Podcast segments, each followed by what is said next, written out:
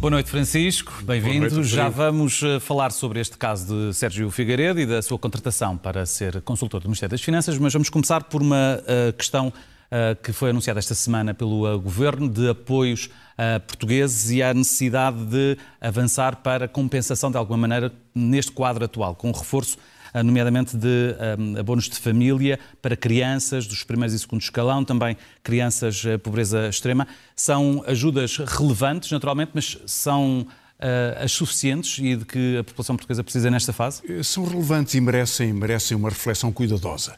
Uh, num contexto, evidentemente, em que temos graves problemas nacionais. Basta ver, aliás, a sequência das peças que fez, os incêndios devastadores na Serra da Estrela, a dificuldade nos hospitais, como se não se visse este comboio a avançar sobre nós. O telefonema da Ministra da Saúde. Os, com esta enfim, uma situação de desespero perante as dificuldades, mais do que previsíveis, há anos que isto se vem anunciando, só vai piorar piorar, mas hoje, eh, como, como indicou, eh, escolhemos esta, eu eh, sugeri que, que falássemos sobre esta questão social.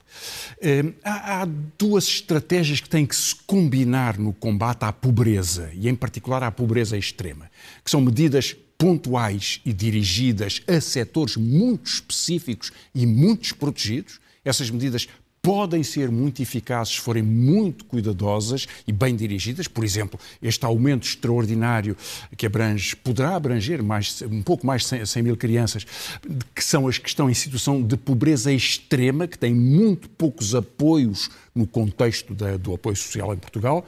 Já tinha sido anunciado em outubro, aliás outubro do ano passado, está quase um ano, foi depois aprovado no orçamento, agora foi, está a ser concretizado, eu diria que um pouco tarde, o anúncio, pronto, o governo anuncia, a ministra é muito, muito especialista nestas coisas, mas é uma medida eh, importante. E a segunda medida que anunciou é um pouco mais. Eh, eh, como é dizer, atrapalhada, porque é o aumento do abono de família em 50 euros por mês, 600 por ano, é significativo, pouquinho por mês, mas tem, tem, tem, peso, no primeiro e segundo escalão, mas que se vai executando em, ao longo de 2022 e 2023. Na verdade, não sabemos quando ela se concretizará no seu todo. É um esforço, duas medidas razoáveis, já antigas, são reanunciadas, foram anunciadas em outubro, anunciadas em janeiro, na campanha eleitoral, anunciadas na aprovação do orçamento, aprovada, anunciadas agora e uma delas não se sabe quando virão. Agora, hum, estas medidas eh, exigem, estão dirigidas a um setor específico, mas é preciso também que haja uma política consistente sobre os rendimentos para retirar da pobreza para acabar com as condições de empobrecimento. E o que é facto é que ao longo dos últimos 10 anos isso não tem estado a acontecer numa outra área. Não tem. Eh, aliás, há uma mistura de, de, de, medidas do Governo. Por exemplo, esta semana surgiu a confirmação de que os 250 milhões de euros anunciados do PRR para pequenas e médias empresas, houve 33 empresas, poucas concorreram, nenhuma recebeu um tostão, passaram sete meses. Noutras aplicam-se estas medidas, noutras é que vamos ver, que é o caso da das pensões, chama de pensões, o atraso e as dificuldades parecem muito difíceis de superar. E vamos ver precisamente esses gráficos noutro ponto do nosso estúdio, no nosso, no nosso painel gigante, para fazermos esta comparação entre não 2022 e 2012, mas 2012 e pois, 2020, que é o ano uh, chama bem, chama, do qual há os últimos Chama bem a atenção, é no área estatística, aliás, o Eugênio Rosa tem compilado estes dados com muito cuidado. Os únicos dados oficiais mais recentes são 2020, 2021 já haverá uma pequena alteração e 2022 também, mas alterações pequenas, marginais neste contexto. O que este gráfico compara é 2012 para vermos há, 8 anos, há 10 anos atrás e há 2 anos atrás, próximo do que teremos hoje, o limiar de pobreza. O limiar de pobreza é uma medida estatística, não quer dizer que uma pessoa com 350 euros deixasse de ser pobre ou com 476 deixasse de ser pobre. Uhum. Mas é uma medida de 60% da mediana, portanto, deixando metade para um lado e metade para outro rendimentos nacionais. É uma aproximação usada estatisticamente em Portugal e nos outros países. Dá uma indicação. Agora, se comparamos esta indicação com as pensões médias, e atenção com as médias, o Rodrigo sabe muito bem disso, porque eh, quer dizer que pode haver algumas pensões muito acima, por exemplo, há 524 pensões, não são muitas, 524, acima de 5.600 euros. Mas é um valor muito substancial. São 524 do setor público e cerca de 12 mil entre 2.500 e eh, 5.600. Mas a média dá-nos alguma indicação da temperatura, não é? De, de, deste contexto. E a média estava ligeiramente acima, as pensões por idade, do limiar de pobreza, agora está abaixo do limiar de pobreza. A média nacional. E a diferença entre uma e outra era mais considerável Sim, do que a, claro, agora, não é? Reparando-se que subiram. Exato. Subiu num período em que não houve muita inflação, mas houve alguma, claro. Uhum. Subiram. Mas, mas rendimentos globais também se foram ajustando, embora sejam muito baixos. Agora, comparando com pensões de invalidez, que são mais diferenciadas, porque as condições de invalidez são muito diferentes, veja, 396 de média hoje em Portugal. É, é, com uma palavra de atenção, isto é um grande universo de pessoas. Por vezes, aliás, diz 3 milhões de pensionistas. Falso. Porque se soma todas as pensões. Ora, há pessoas, por exemplo, uma pensão é de invalide, uma pensão de, de, sobrevivência, de viuvez, pode acumular com a pensão pela idade que alcançou, entretanto. Mas há mais de 2 milhões de pensionistas, homens e mulheres. Portanto, é uma parte importante da população portuguesa, é mais de 20% da população portuguesa. E com o envelhecimento, uma parte importante se vai, vai, se vai aproximando. E neste contexto, esta pobreza das famílias e destas pessoas é um dos problemas mais importantes. Eu não compreendo por isso porque é que se diz que se se aplicar a lei em janeiro do próximo ano com o aumento das pensões em função da inflação passada, é um grande rombo para as contas do Estado. Não, é o que o país tem que pagar, que se comprometeu legalmente e paga com enorme atraso aos pensionistas muito uhum. pobres, muitos deles, muitas dessas pessoas, que já perderam um ano inteiro. Portanto, este é um problema da estrutura social, não é só um problema do rendimento, é da estrutura, da confiança. Como os hospitais, se pode dizer, que é um problema da confiança do país em si próprio. E, portanto, talvez seja uma das questões que é mais relevantes para olharmos para que políticas podem ser esforçadas ao longo do próximo, dos próximos anos para responder a Portugal. E vamos ver, como dizia, em relação a janeiro, depois o que é que acaba por uh, acontecer. E isto num, num quadro de uh, este país uh, tudo menos rico, nós sabemos bem disso, estes números também ajudam a demonstrar exatamente isso, mas num quadro em que se tem estado durante esta semana a discutir muito uma outra questão, também do foro de rendimentos, pessoais, concretamente, de uma pessoa contratada para o Ministério das Finanças para ser consultor. Sim. Há um valor equiparado, depois percebeu-se que é um pouco acima do valor do. Sim, esse, esse foi um dos ângulos que foi mais discutido neste contexto. Aliás, o Primeiro-Ministro referiu-se a isso para deixe, não se referir. Eh, mas deixe-me fazer primeiro uma declaração de, de, de, de, interesses, porque creio que quem faz um comentário, quem tem essa responsabilidade, deve localizar a sua uh, posição. Eu, eh, dando duas notas só, eu conheci o Sérgio Figueiredo, cruzei-me com ele na faculdade, tínhamos pontos de vista diferentes, mas cruzei-me com ele na faculdade eh, e não tendo uma relação pessoal, enfim, existe esta, esta, este contacto antigo. E fui testemunha no caso recentemente julgado, em que ele foi absolvido, do, em que a TVI e, e, e, o seu antigo diretor de informação foi eh, julgado por eh, pela acusação de ter precipitado a queda do Banif. Na verdade, eh, eu acho que a TV deu uma informação enviesada, creio, aliás, que, que, que o reconheceu, eh, e isso tem consequência, é preciso muito cuidado com a informação sobre banca e sobre a confiança bancária, mas, na verdade, o, o, as dificuldades e a pressão sobre o Banif, que acabou por dar o resultado de uma venda com lucros milionários, milionários quer dizer milhares de milhões de euros para o Santander, isso já existia antes, estava precipitado. Feita esta declaração, eh, dois comentários sobre a questão de Sérgio Figueiredo. É claro que quando o ministro Fernando Medina escolheu contratá-lo, e outros já o fizeram, noutras circunstâncias, outras pessoas, expôs-se muito. E creio que não percebeu bem, os dois não terão percebido, que o salário, as condições de exclusividade, eh, as condições de verificação de trabalho, mesmo a descrição da função, um assessor vai eh, auscultar sindicatos e associações patronais? Com franqueza, não acredito nisso. Nem essas associações querem ser auscultadas por um assessor, querem discutir com a, com, enfim, com a estrutura do Ministério, com o Ministro, se se trata, se se levam a sério.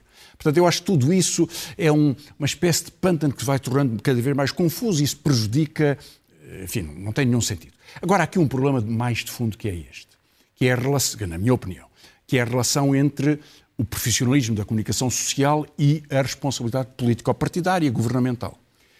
Eh, eu não acredito em eh, pessoas que não tenham convicções. qualquer pessoa tem convicções, pode proteger, proteger a sua responsabilidade profissional seguindo regras de isenção, de procura de objetividade, e acredito profundamente na objetividade, mas quando dizem um jornalista não deve votar, eu acho que isso ridículo e absurdo. Portanto, o jornalista tem ideias, tem uma profissão e, tendo as ideias que tem, deve fazer informação factual, baseada, e a confusão entre a análise e o jornalismo, acho que isso é sempre perniciosa Já agora, para o jornalismo. jornalista, antes de o ser, eu sou cidadão. Portanto, Com certeza, obviamente esses com direitos certeza, são inalienáveis. com certeza. Não deixando de ter que cumprir a sua regra segundo, segundo uma deontologia profissional que eh, se aplica nos casos, noutros é muito discutível. Porque, na verdade, há três, eh, tem havido três atitudes sobre esta relação. Tem havido jornalistas que saíram para gabinetes governamentais e que não voltaram à profissão, e, portanto, tiveram outras profissões depois. Pronto, é uma escolha possível. Uhum. Foram chefes de, de gabinete até, outros. Houve jornalistas nessas condições que voltaram depois à profissão e até a cargos de responsabilidade, coisa que eu acho é discutível, é aceitável, não, não quero impor regras, desde que eh, esse percurso seja assumido e conhecido. E depois é o caso de Sérgio E depois há o terceiro caso de quem preferiu nunca o fazer e manter, portanto, uma carreira de jornalista sem essa sem nenhuma vinculação a gabinetes governamentais.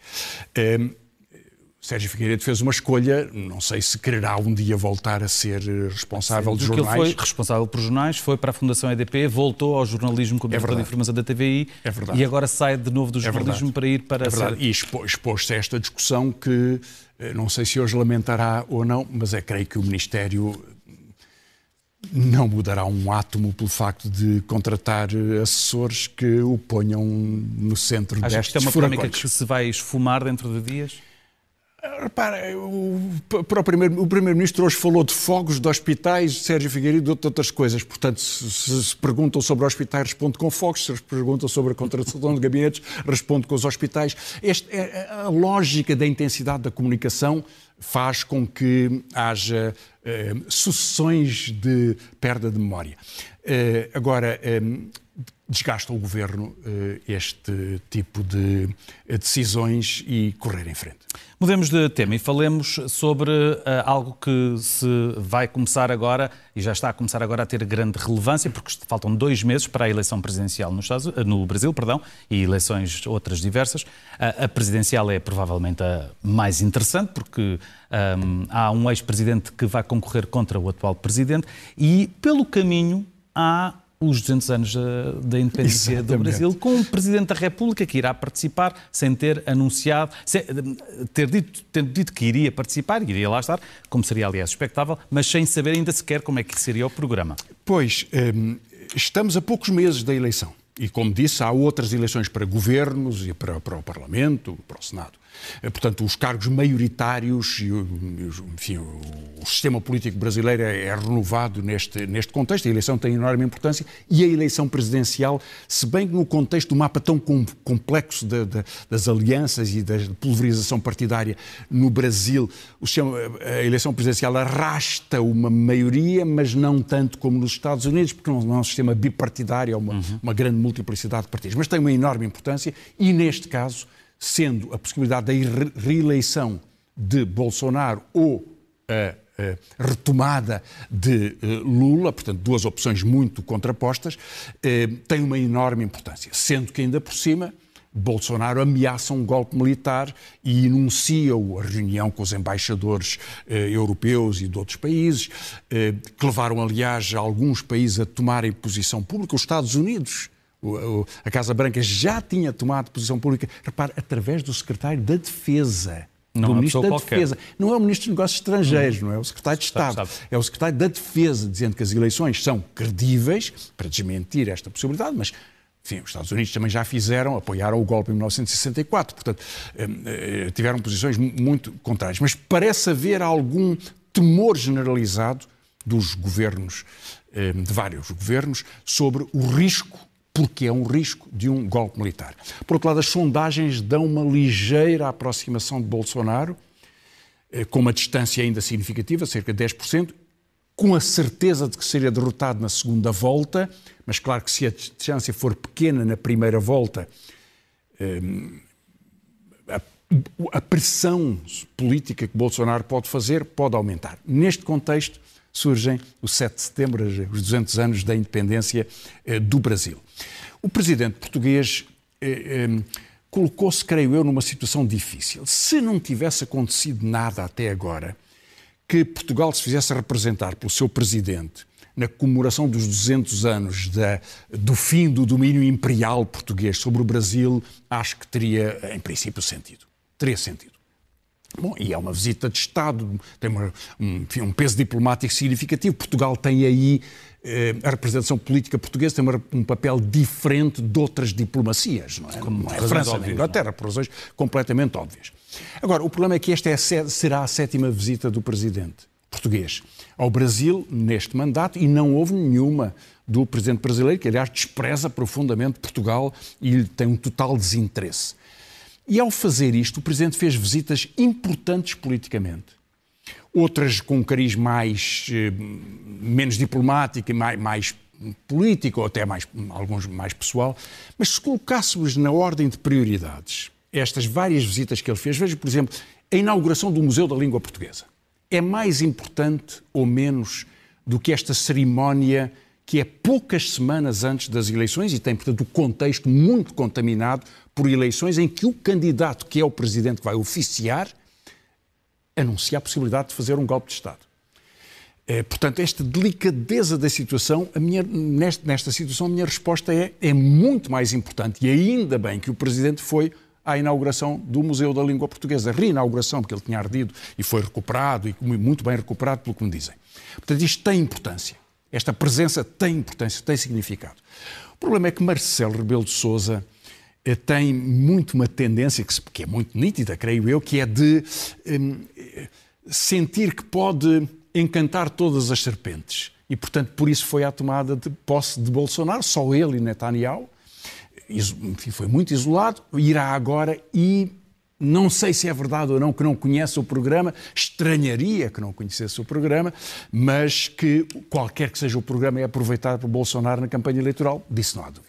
Mudemos de tema rapidamente, Francisco, porque o nosso tempo está quase a acabar e falemos sobre. Uh, falou dos Estados Unidos, falou desta administração, mas fala-se muito, continua a falar-se muito por estes dias, uh, da anterior administração e do anterior presidente. Uh, e das buscas feitas pelo FBI, que foi encontrar, foi à procura de coisas que tinham sido levadas da Casa Branca, nomeadamente coisas com segredos militares, documentos pois, confidenciais. Eh, a Casa Branca pediu, aliás, o Departamento da Justiça pediu a um juiz a autorização para tornar público o mandato de busca. Esse mandado não é ainda conhecido, embora muitos dos seus enfim, vai sabendo alguma informação sobre, sobre o que se passa, sobre, sobre o, que foi, o que foi decidido, mas um, a listar, tanto quanto sei, a listagem das, dos objetivos de busca não é completamente conhecido. Um, mas para se defender e para criar a sua vaga de protesto, Trump também tem dito que, tem, que aceita que seja, uh, que seja conhecido esse documento e, portanto, provavelmente se lo há. Agora, o que a imprensa norte-americana tem, tem, vindo a dizer é que o FBI procuraria documentos que o, o ex-presidente teria por obrigação devolver à Casa Branca, incluindo documentos sobre estratégia nuclear, sobre estratégia militar. Parece que um dossiê sobre o presidente francês, sobre Macron e muito, muita outra documentação que legalmente um ex-presidente não pode ter na sua posse, porque faz parte da, enfim, do exercício do, do, do, poder presidencial que cessou, eh, cessou entretanto. Eh, só que eh, esta, este episódio está a mostrar um pouco até que nível pode chegar, com que rapidez pode chegar a desagregação do sistema político norte-americano. Que é preciso ter muita atenção, porque não só o sistema político predominante no, no, no, mundo, o mais poderoso, política, militarmente, tecnologicamente do mundo, mas talvez o mais fragilizado de todos os grandes países, e não são poucos aqueles onde se sentem tantos problemas, eleições em Itália, dificuldades em França, dificuldades na Alemanha, a substituição do primeiro-ministro no Reino Unido, eh, tudo, tudo, isso que se vai acontecer. O problema que se passa do outro lado do planeta, com a Taiwan o e o medo de uma com, crise com Taiwan, de semicondutores. Uma crise económica que pode resultar desta pressão, que aliás polariza também os Estados Unidos, não é uma coisa pequena, pequena, uhum. porque Taiwan produz 92% dos semicondutores do mundo. tecnologicamente mais avançados, 62% do conjunto, portanto, ou seja, não há nenhum setor automóvel, de siderurgia, de alta tecnologia que funcione se Taiwan ficar bloqueado. Hoje em dia tal é essa superioridade. Agora, a tensão vai subindo, essa tensão é também polarizadora dentro dos Estados Unidos, neste contexto em que eh, a ameaça. Eh, o FBI dizia tem, teme uma guerra civil. Pode haver algum exagero nisso, certamente que há, porque não há nenhuma indicação para já de uma divisão nas Forças Armadas a este respeito, mas estamos a falar do país em que há 400 milhões de armas na posse de pessoas individuais. Eh, é o país em que há na mão de pessoas não militares um, maior, um número maior de armas do que no resto do mundo inteiro. Uhum. Inteiro. E é o país onde uma multidão invadiu o Congresso. Invadiu o Congresso, não se sabe ainda quais são as consequências disso, e eh, Trump está a fazer desta, desta, desta busca uma, uma tentativa de fazer reviver, relançar e antecipar os seus planos presidenciais. Portanto, vamos ter grandes conflitos nos Estados Unidos, mesmo a partir de novembro. E nós estamos quase a acabar, mas antes de terminar, como sempre, Francisco, hoje não temos livros, mas temos, como sempre, o um Momento Zen. Uh, o que é que escolheu para, para hoje? É um episódio que já foi sublinhado esta semana. É um diplomata português, de alto nível, responsável por uma missão diplomática, a falar de um país em que os trabalhadores têm que trabalhar durante dois anos antes de voltarem ao seu lugar de origem, no caso dos migrantes, trabalham seis dias por semana. A homossexualidade é punida como crime e eh, esta expoliação de pessoas que ganham abaixo de 250 euros em salário médio para construir os estádios do Mundial de Futebol, o Qatar é assim tratado por um diplomata português. Vamos recuperar esses momentos de uma reportagem da SIC. Francisco, boa noite, bom fim de semana. Naturalmente que esses trabalhadores têm mais resiliência, não por uma questão de pele, porque este país é um autêntico melting pot, os locais têm um tratamento condigno para com os estrangeiros, porque eles sabem que também dependem dos estrangeiros, portanto não vejo aqui questões de racismo que sejam mais evidentes do que noutros países. É natural que uma pessoa que tem mais melanina na, na pele, portanto mais habituada a climas em que o sol tem uma incidência mais forte, tem mais capacidade, obviamente, de persistência nessas temperaturas do que um habitante, o habitante, por exemplo, do norte da Europa. Essa é uma das principais preocupações das autoridades do Qatar e do povo do Qatar é que haja algum decoro em relação aos, aos seus valores e cultura. E, portanto, que não apareçam naturalmente estrangeiros que, embora possam ser homossexuais ou que, embora possam gostar muito de álcool, que não façam a propagação desse modo de vida pela rua, porque não é necessário. E, portanto, aí também é uma questão de bom senso.